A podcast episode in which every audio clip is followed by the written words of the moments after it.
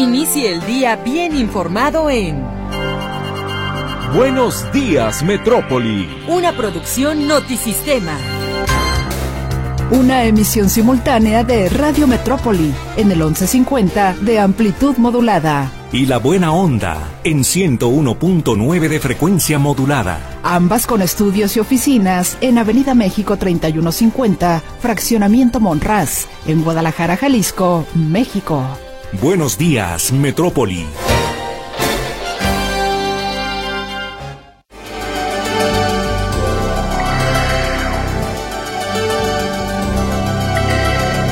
Bueno, ahora sí llegamos al último día del mes. Es jueves 29 de febrero del año 2024.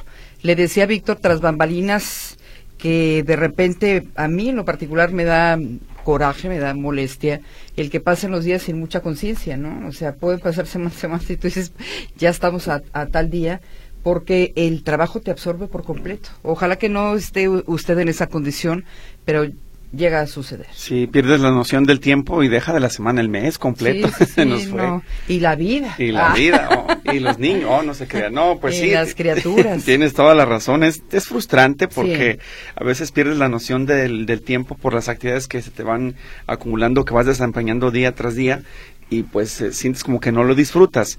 Pero bueno, es parte de las circunstancias, así que usted sí puede aproveche, también tome en el trabajo momentos de descanso y sobre todo ya cuando le toque con la familia de relajación para que sienta que los días son como más más uh, cordiales, más a gusto, más llevaderos, sí. ¿no? Ojalá que, eh, digamos, eh, tenga un trabajo que le permita tener un equilibrio también con su vida personal, porque es necesario descansar y compartir tiempo con su familia que tenga un trabajo o que viva en un lugar donde no tenga que pasar, por ejemplo, como con las personas de Tlajumulco que dedican horas invertidas en el transporte público.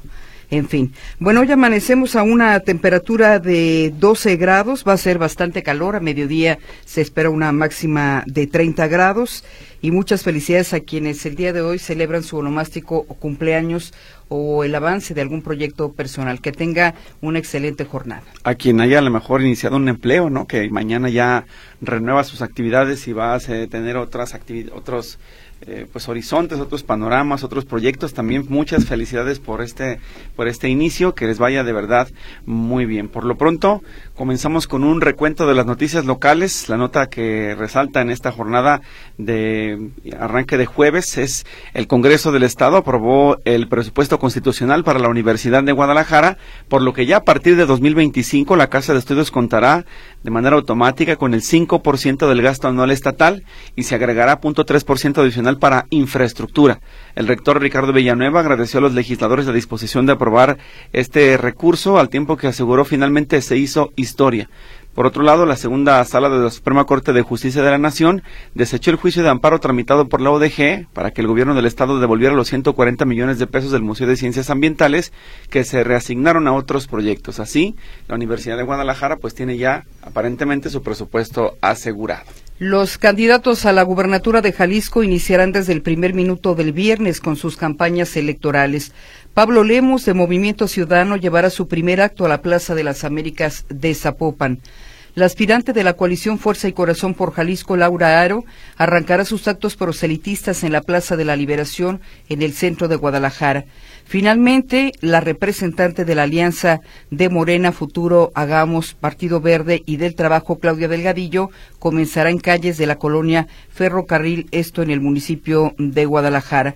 Y aprovecho, bueno, nos mencionaba a través de la cuenta de WhatsApp una persona del auditorio, Aprovecho para leer su mensaje. Dice Miguel Padilla, quiero comentar que me parece ridículo que los aspirantes a la gobernatura y las presidencias municipales inicien sus campañas a las 12 de la noche, ya que a esa hora la mayoría de la gente está dormida y no va a haber quien quiera asistir a estos eventos de inicio de campaña. Es eh, mucha ambición, es lo que menciona esta persona, Miguel Padilla. Todavía las campañas de los eh, candidatos a las alcaldías municipales, a las alcaldías, perdón, no comienzan, pero sí, como le mencionamos en esta nota informativa, son los candidatos a la gubernatura y empezarán a medianoche. Sí, una situación que sí complica, por lo menos para el resto de la población. Los militantes, evidentemente que unos obligados, otros por convicción, van a estar ahí haciendo ruido y haciendo griterío, pero los demás, pues sí, de aquí a que se enteren de las propuestas tendrán que estar como en un escenario más ah, aceptable para la comunidad, ¿no? Su horario de trabajo, entre sus tiempos libres, con la intención de acercarse a los mítines, a las reuniones, pero sí, en medianoche es como medio de Fíjate, cuando, por ejemplo, va a asumir una nueva administración, se tiene un nuevo alcalde, las fuerzas de seguridad tienen que estar listas en el primer minuto del día, bueno, es obvio que los eh, alcaldes comiencen por ahí sus actividades, pero hacerlo a medianoche para aprovechar el primer minuto la verdad a mí me parece también como innecesario. Como si fuera una carrera de verdad, ¿no? De, de, resistencia y que se vea quién es el que está más abierto y más despierto a esa hora. Pero bueno, esperemos que usted tenga también todo el tiempo y las ganas de discriminar entre propuestas para que defina quién será o quiénes serán los encargados de tomar las decisiones de este Estado y este país en los próximos años. Por lo pronto, ligado al tema electoral, la Sala Superior del Tribunal Electoral Federal confirmó que Signalab del ITESO realiza la selección de preguntas en redes sociales para el primer debate presidencial que se llevará a cabo el próximo 7 de abril. Con esto desechó la queja de Morena y sus aliados que reclamaron la supuesta parcialidad de esta organización por los pronunciamientos de su directora Rosana Reguillo. La sentencia explica cómo Reguillo renunció al proyecto, las quejas no tienen sustento. Y bueno, en Jalisco también se cumplió con el protocolo, pero no se entró de fondo los temas importantes de, la seguridad en Jalisco y lo que le preocupa a la población. Hablamos del informe que presentó la presidenta de la Comisión Estatal de los Derechos Humanos, Luz del, Luz del Carmen Godínez, quien al rendir su informe anual 2023 señaló que la autoridad aceptó todas sus recomendaciones. Fue mediante videos, no con discursos, que en este informe se reveló que el año pasado se realizaron 2.941 gestiones relacionadas con personas desaparecidas. La mayoría de las 40 recomendaciones del 2023 que se emitieron fueron dirigidas a corporaciones de seguridad. Percibía yo, Griselda, una comisión lejana a la población y a la ciudadanía, y pues con esta serie de videos, uno tras otro, uno tras otro, todavía más despegada, ¿no? Eh, de lo que es la realidad en este estado. Sí, es una forma y un estilo de presentar el informe eh, en este caso, pero fue realmente un informe light, donde no despeinó a ninguna autoridad, y eso ya te dice mucho. Claro. No incomodó a ninguna autoridad cuando en Jalisco hay problemas en materia de derechos humanos. Em, se le preguntó en una entrevista con medios de comunicación, efectivamente, que hiciera un desglose de las recomendaciones, y es que dice que la mayoría están, fueron dirigidas en el 2023 a corporaciones de seguridad. La Fiscalía del Estado es la que encabeza, en este caso, las violaciones, detenciones arbitrarias, eh, abuso o maltrato a las personas detenidas, así es de que se encuentra en el primer lugar. Pero fue hasta que los medios de comunicación le insistieron en que hiciera un poco más detallado la información que acababa de dar en el informe. Eh, que tuvimos algo más de información.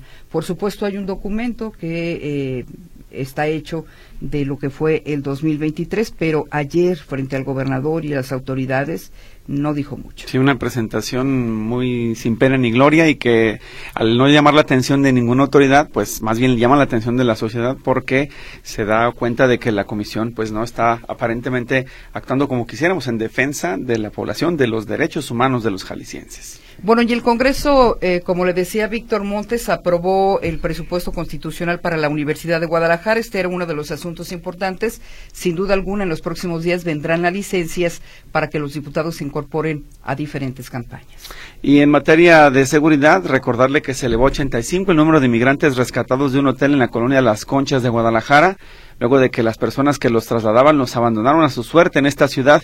Del total de rescatados, 42 son hombres adultos, 13 varones menores de edad, mientras que 14 son mujeres adultas y 6 menores. Entre las personas hay ciudadanos de Nicaragua, Honduras, El Salvador, de Guatemala y de Ecuador todos que buscaban llegar a los Estados Unidos, pero fueron abandonados en el estado de Jalisco. El próximo lunes estaremos hablando con Enrique González precisamente sobre la actividad eh, de la actividad y el flujo migratorio en esta zona occidente y el problema con el problema con la autoridad, el problema con las diferentes políticas de ayuda a los migrantes a su paso por el occidente del país.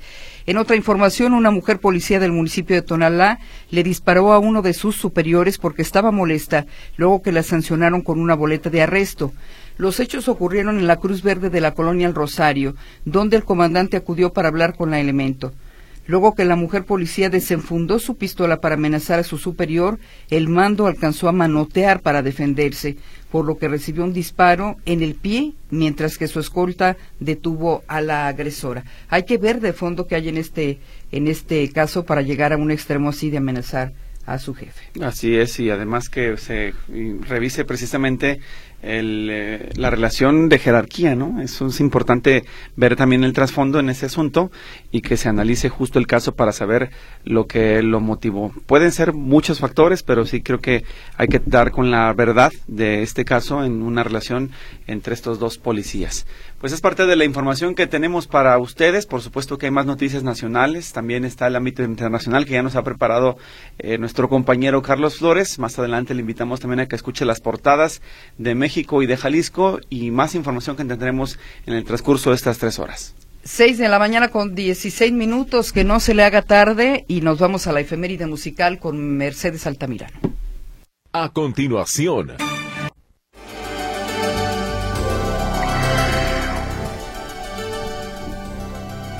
Bien, estamos de regreso y tenemos la información nacional lista para todos ustedes. Hay una importante y es que en el Senado de la República avanzó un paso más la propuesta de la Comisión del Trabajo que pretende modificar los números de días que se pagan de aguinaldo en este país para pasar de 15 a 30 días como mínimo.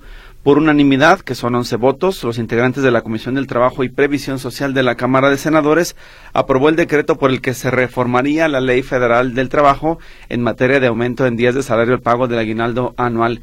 El dictamen que promueve el diputado de Morena, Napoleón Gómez Urrutia, pues destaca que esta, esta prestación laboral no se ha modificado en casi cinco décadas, lo que hace indispensable cambios a la misma.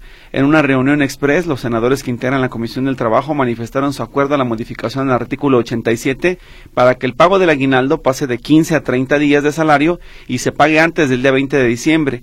En esta propuesta se integran todas las iniciativas que fueron presentadas y se agregó además lenguaje inclusivo. Así que prácticamente va un paso más adelante el incremento a los días de pago de aguinaldo. Bueno, Canadá informó que impondrá nuevamente requisitos para viajar y obtener una visa. Esto, por supuesto, molestó al gobierno mexicano. El primer ministro Justin Trudeau ha estado bajo presión del gobierno de Quebec, que argumenta que Canadá necesita endurecer las reglas de visas para detener un aumento de llegadas de mexicanos al aeropuerto internacional trabajadores temporales mexicanos, estudiantes y quienes tengan visa de Estados Unidos estarán exentos de los nuevos requisitos de viaje que entrarán en vigor a las 11 de la noche del día de hoy. Según Radio Canadá, la medida afectará a un 40% de los viajeros mexicanos. México es la mayor fuente de personas que buscan asilo, con más de 25 mil solicitudes en el 2023, según la Junta de Inmigración y Refugiados de Canadá. Justin Trudeau levantó las visas a los mexicanos en el 2016 en un intento por mejorar las relaciones comerciales entre ambos países, pero la nueva decisión, las amenazas de nuevo, ahí están, así es de que a partir de hoy Canadá exigirá visa a los mexicanos. De regreso a México, el presidente Andrés Manuel López Obrador designó a Berta Alcalde Luján como nueva titular del Instituto de Seguridad y Servicios Sociales de los Trabajadores del Estado, del ISTE para sustituir a Pedro Centeno Santaella. Santaella. Berta Alcalde es hermana de la secretaria de Gobernación Luisa María Alcalde Luján y en diciembre del año pasado, hay que recordar, fue propuesta como ministra de la Suprema Corte de Justicia de la Nación tras la salida de Arturo Saldiva. Centeno Santaella dejó el cargo el 19 de febrero para buscar una diputación en el Estado de México con Morena con la nueva directora general del ISTE, Berta Alcalde, se pretende que el organismo logre consolidar la estrategia de nuevas y mejores instalaciones médicas, abatir el rezago, de mejorar también el mantenimiento de clínicas y hospitales, el abasto de medicamentos y además la modernización de los 21 seguros, servicios y prestaciones de 13.8 millones de derechohabientes, con los cuales se pueda garantizar, a los cuales se les pueda garantizar el derecho a la salud y atención de calidad en este caso. ¿Quién es Berta, Alcalde Lujano? ¿Cuál es su perfil para estar en este puesto? Bueno, hay que recordar que desde el 16 de septiembre del 2021 fungió como comisionada de operación sanitaria de la Comisión Federal para la Protección contra Riesgos Sanitarios COFEPRIS, donde dirigió la inspección y vigilancia de hospitales, medicamentos e insumos médicos, entre otros. En 2021 fue delegada federal de programas para el desarrollo en Chihuahua, adscrita a la Secretaría de Bienestar, donde coordinó también la estrategia de vacunación durante la pandemia. Y para el presidente Andrés Manuel López Obrador no hubo cosas graves que ameritaran el día de ayer una reunión con los miembros del Gabinete de Seguridad y tampoco el día de hoy. Apenas el lunes fueron asesinados Miguel Ángel Reyes de Morena y Armando Pérez Luna del Partido Acción Nacional, ambos aspirantes a la alcaldía de Marabatío, Michoacán. Ayer el aspirante a la candidatura de Morena eh, a la alcaldía de San Fernando en Chiapas, Gabriel Orantes, denunció que víctima fue víctima de un ataque armado. Sin embargo, pues ayer la prensa le preguntaba al Ejecutivo Federal por qué había suspendido la reunión que tiene de manera cotidiana con los elementos de su gabinete de seguridad y dijo que en realidad no había cosas graves que comentar. Por otro lado, la Contraloría del Poder Judicial del Estado de México informó que investigará a Manuel Alejandro Martínez Vitela, juez del Tribunal Superior de Justicia que absolvió de los cargos y extendió una orden de libertad a un hombre que presuntamente abusó de su sobrina de cuatro años de edad. En un mensaje a medios de comunicación, ya pasada las once de la noche, la madre de la niña, Victoria Figueiras, en compañía de sus abogados, pues celebró el resultado de la reunión en donde dice pues se buscará hacer finalmente justicia. Eh, agradeció además el tiempo y espacio que le brindó el juzga o los juzgados para atender a sus inconformidades y solicitó que el caso sea revisado con detenimiento. Hay que recordar que el eh, juez eh, señalado en este caso pues eh, decidió que no se podían acreditar las pruebas en contra del presunto agresor porque entre otras cosas la pequeña de apenas cuatro años de edad no logró establecer las circunstancias de modo tiempo y lugar donde ocurrió, la, donde ocurrió la agresión es decir prácticamente quería que le dijera la ubicación el domicilio y algunas características particulares que evidentemente una menor pues no podría responder. Bueno, ya habrá oportunidad de hablar con Claudia Manuela Pérez de este asunto, pero el gobernador de Jalisco, Enrique Alfaro, señaló el día de ayer que no va a participar en ningún evento de campaña de Jorge Álvarez Maínez ni en los temas que tengan que ver con movimiento ciudadano a nivel nacional. Yo no voy a participar en ningún evento de campaña por respeto a la responsabilidad que tengo. No solamente no voy a estar presente en actos de campaña, sino que además, en el caso de los temas que tienen que ver con el proyecto nacional de MC, pues también ya fijé mi postura y bueno, no estaremos. A pregunta sobre si Jorge Álvarez Maínez y Samuel García están dañando la imagen de Movimiento Ciudadano, el mandatario estatal fue tajante al señalar que no son ellos, sino las decisiones que se han tomado a nivel nacional en las que la mercadotecnia de bajo nivel pretende sustituir a la política al tiempo que señaló que él no es fosfo-fosfo, que él es un político serio que no está de acuerdo con las decisiones, pues en este caso que tomó Dante Delgado. En más noticias, al confirmar que el presidente López Obrador cometió irregularidades en su festejo del quinto año de triunfo, lo que suma 19 sentencias confirmadas, la Sala Superior aprobó crear un catálogo de sujetos sancionados para consultar las sentencias firmes de todos los actores políticos para todas las calificaciones de elecciones. Sin embargo, la magistrada Soto Fregoso y los magistrados Felipe Fuentes y Felipe de la Mata rechazaron la creación de un cuadernillo específicamente para incluir las sentencias que deberán tomarse en cuenta cuenta para la calificación de la elección presidencial, tal como lo proponía la magistrada Yanino Tálora. Eh, ella argumenta que eh, esta situación de proponer un cuadernillo o un listado específico donde se puedan enumerar a los que han violado la ley electoral, pues eh, sería benéfico para tomar algún tipo de resoluciones. Eh, dijo que en ese cuadernillo estarían como ejemplo violaciones a las condiciones de equidad en la contienda, a la neutralidad del Estado y sus agentes y órganos respecto de la contienda, prohibición del desvío de recursos públicos, así como violaciones en materia de comunicación política y de fiscalización de los recursos en la campaña electoral. Bienvenida a su participación a través de la cuenta de WhatsApp 3322 2327 38 las líneas telefónicas 33 38 13 15 15, 33 38 13 14 21. Vámonos a la información internacional que nos presenta Carlos Flores. En Buenos Días, Metrópoli. Información internacional. El ministro de Finanzas de Israel, Bezalel Smotrich, anunció que se aprobaron formalmente los límites municipales del nuevo asentamiento en Cisjordania, según recoge The Times of Israel. El nuevo asentamiento, que se llamará Mishmar Yehuda, es esencialmente la legalización del puesto avanzado de Mitzpe Yehuda, que abarca unas 40 hectáreas de terreno. Mientras, desde la organización no gubernamental israelí, Pisnao, condenaron la decisión, ya que según el comunicado, el plan supone un duro golpe para los intereses de seguridad de Israel y de los palestinos, y especialmente especialmente para las posibilidades de alcanzar un acuerdo de dos estados. Peace denunció que en lugar de planear un futuro de paz y seguridad para Israel, el gobierno planea perpetuar el conflicto y profundizar la ocupación. Recientemente, Tel Aviv anunció que planea construir más de 3.000 nuevas viviendas en asentamientos en Cisjordania. Sin embargo, estos planes enfrentan críticas también por parte de sus aliados. El alto representante de la Unión Europea para Asuntos Exteriores y Política de Seguridad, Josep Borrell, expresó que el plan es incendiario y peligroso.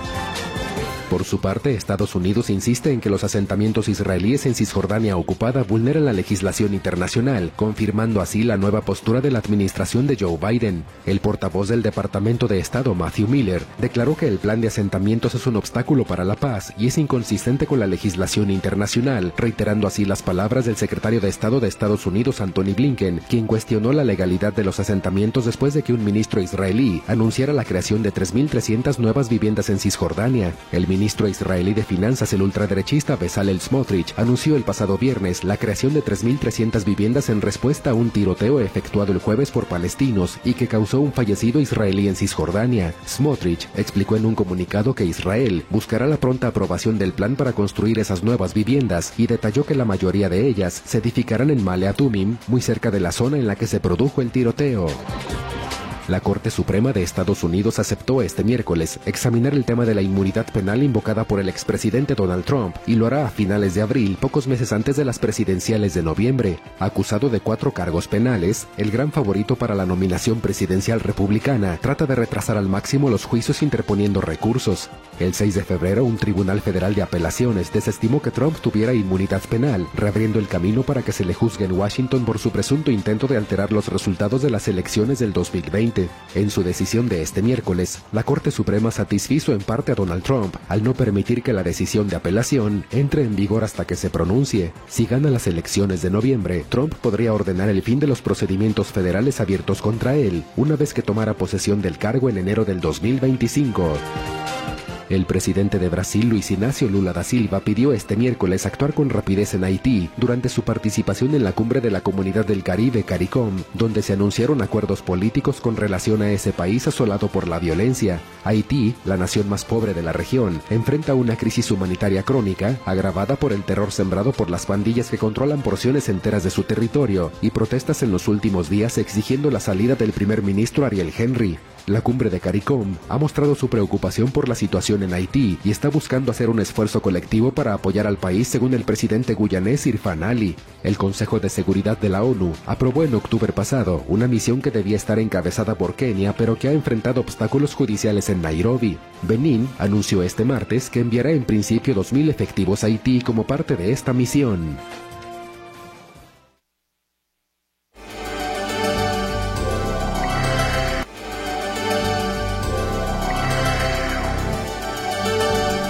Comenzamos con la información local después de haber escuchado lo que destaca el día de hoy la prensa escrita. Vámonos a la línea telefónica para saludar con su reporte informativo a José Luis Escamilla. Adelante, José Luis.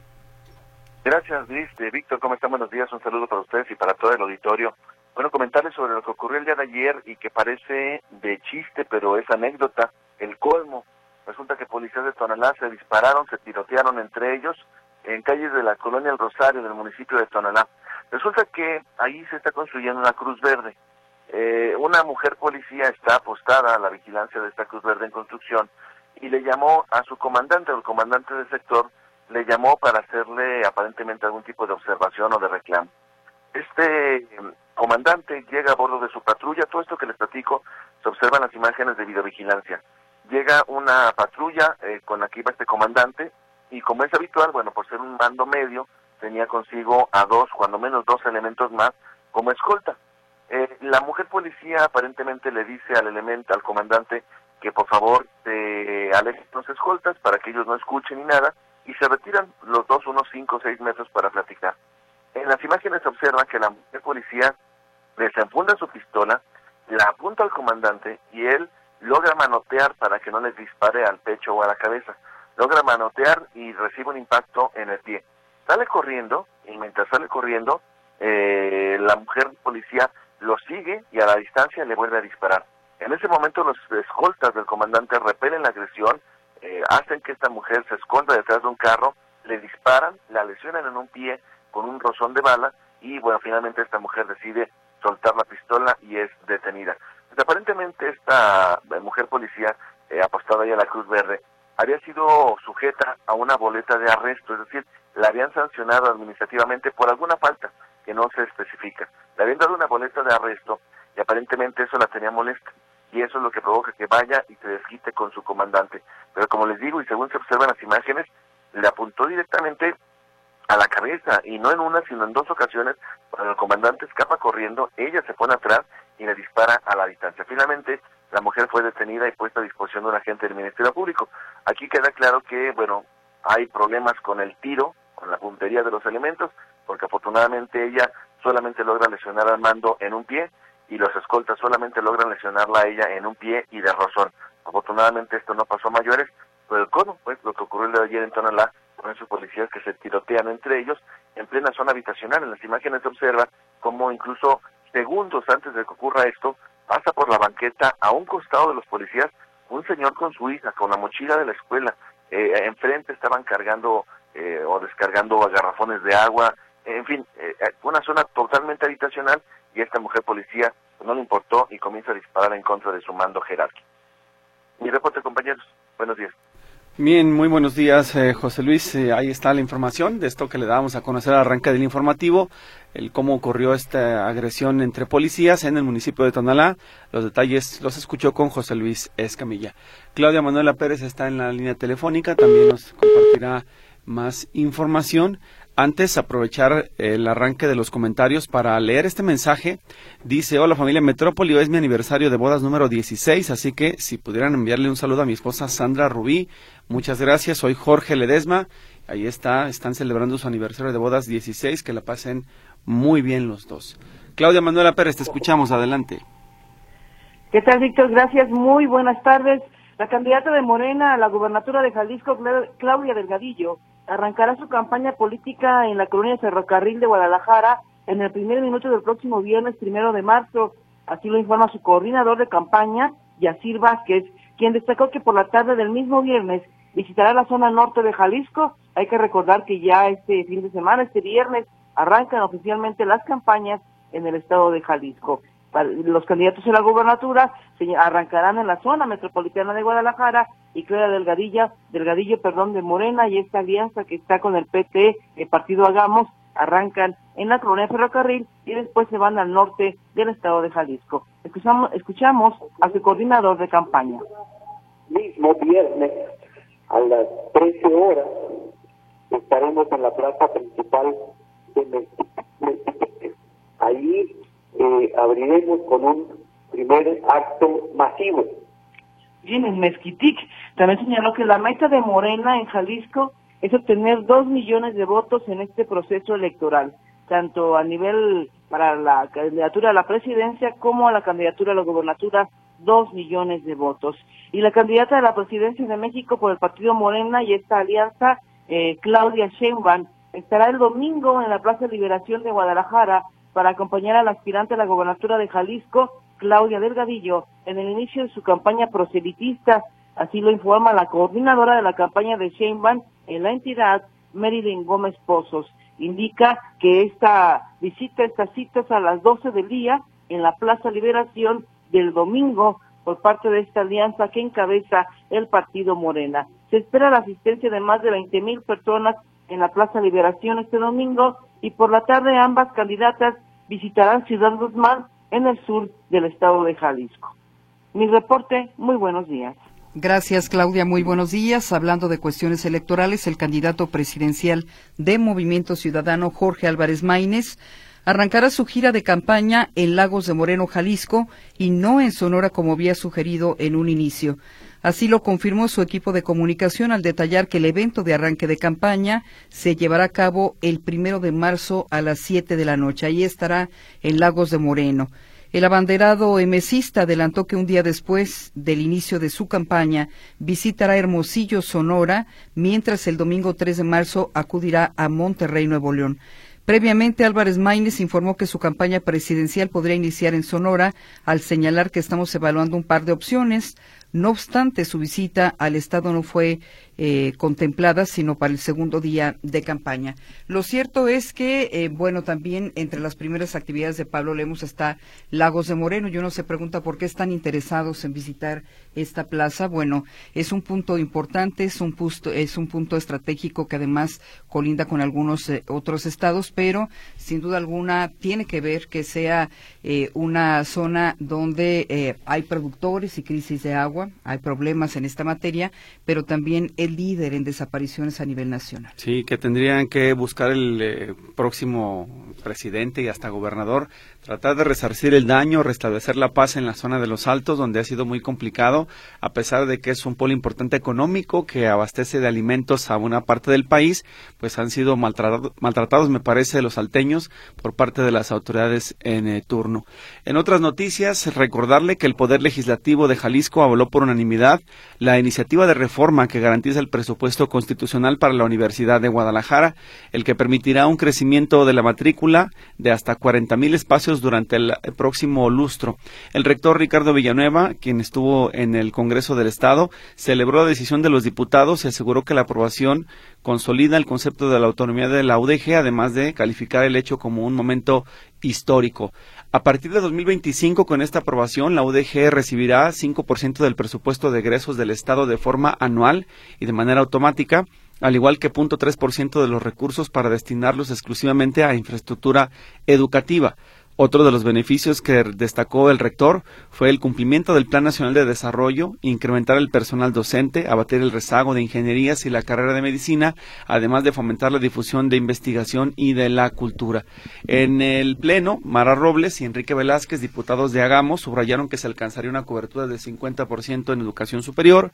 José María Martínez, líder de la bancada de Morena, reconoció a Raúl Padilla López, también ex rector, quien falleció en abril de 2023, por impulsar la autonomía de la Universidad de Guadalajara.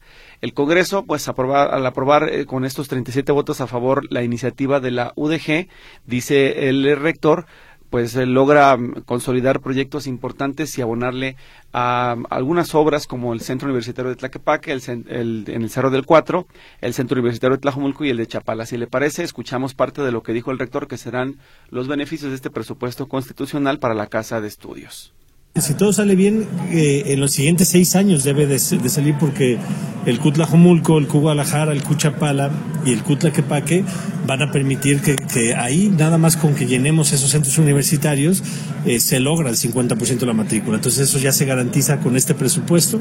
Por lo tanto, es simplemente el crecimiento de los semestres que se debe ir dando. Estamos hablando que en seis años podríamos estar llegando al 50%. Debe de seguir creciendo. Esto va a permitir que, que no nos quedemos en el 50, que vayamos por el 60, 70% de admisión. O sea, si esto se trata de que todos los jóvenes de Jalisco algún día tengan la oportunidad.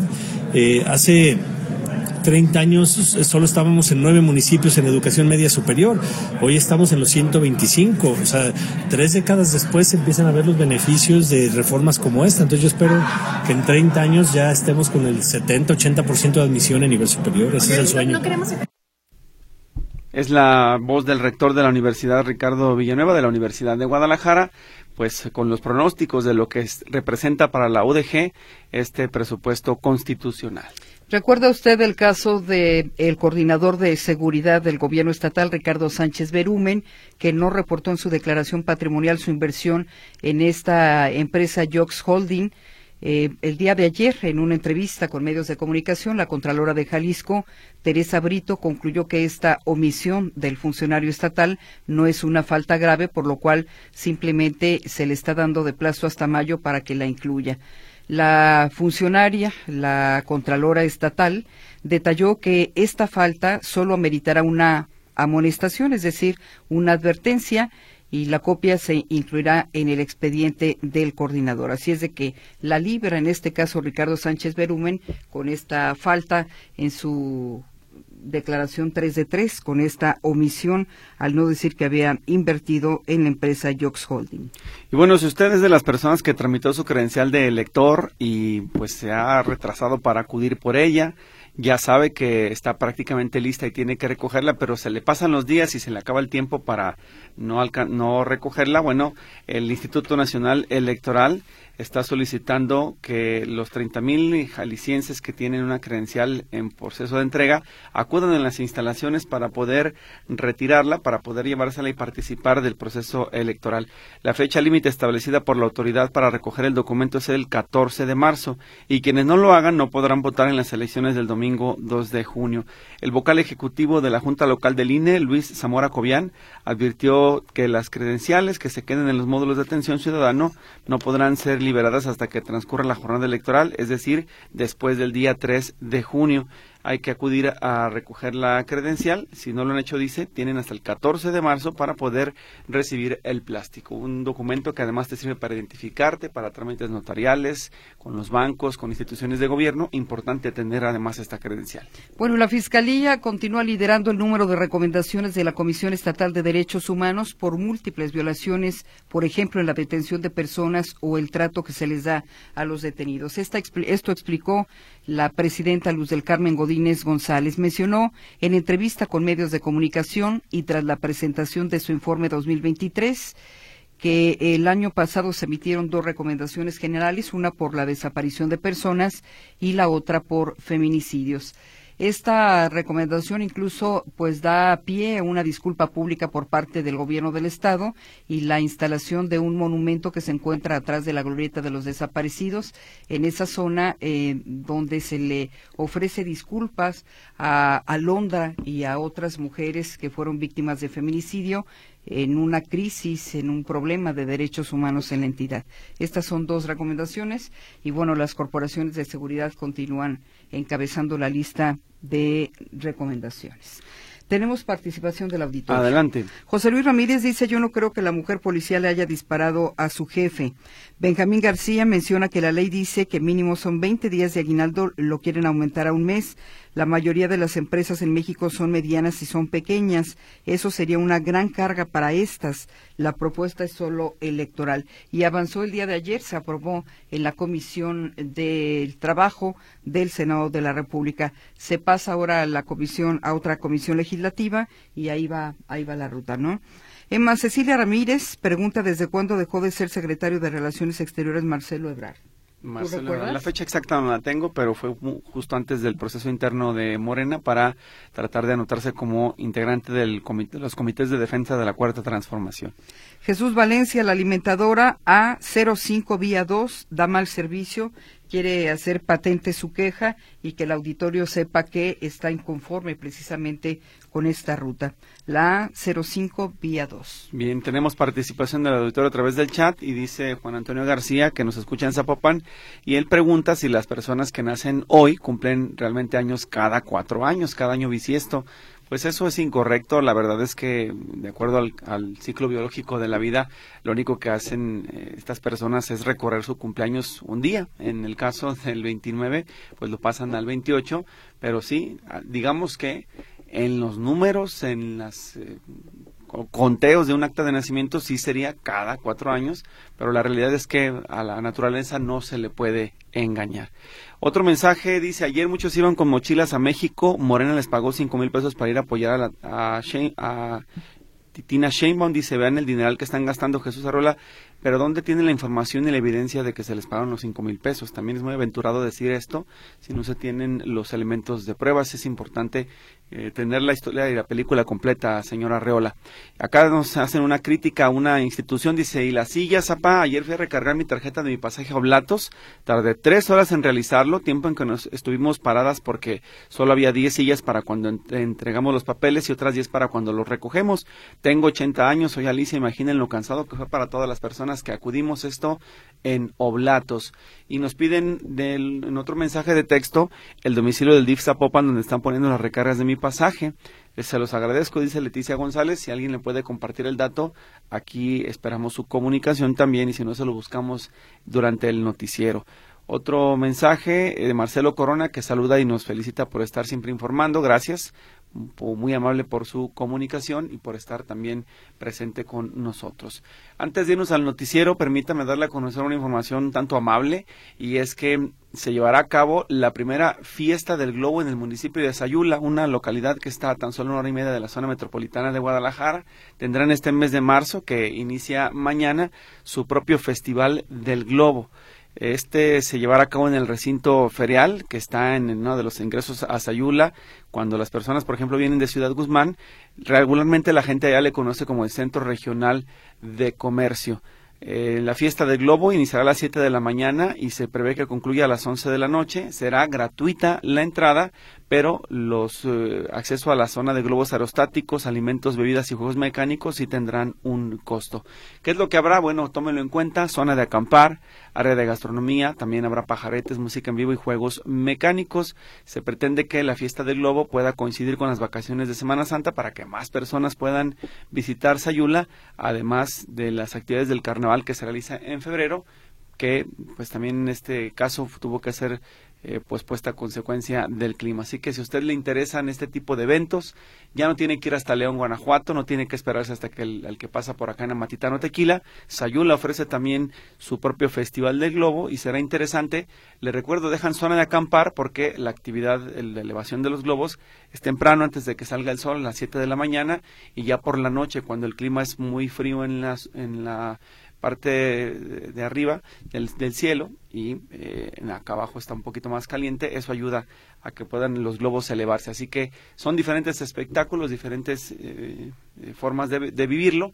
Ahí está la recomendación, repito, 29 al 31 de marzo, la fiesta del globo del municipio de Sayula. Bueno, le invitamos a que se quede con nosotros, a que continúe con la información local que le proporciona Radio Metrópoli.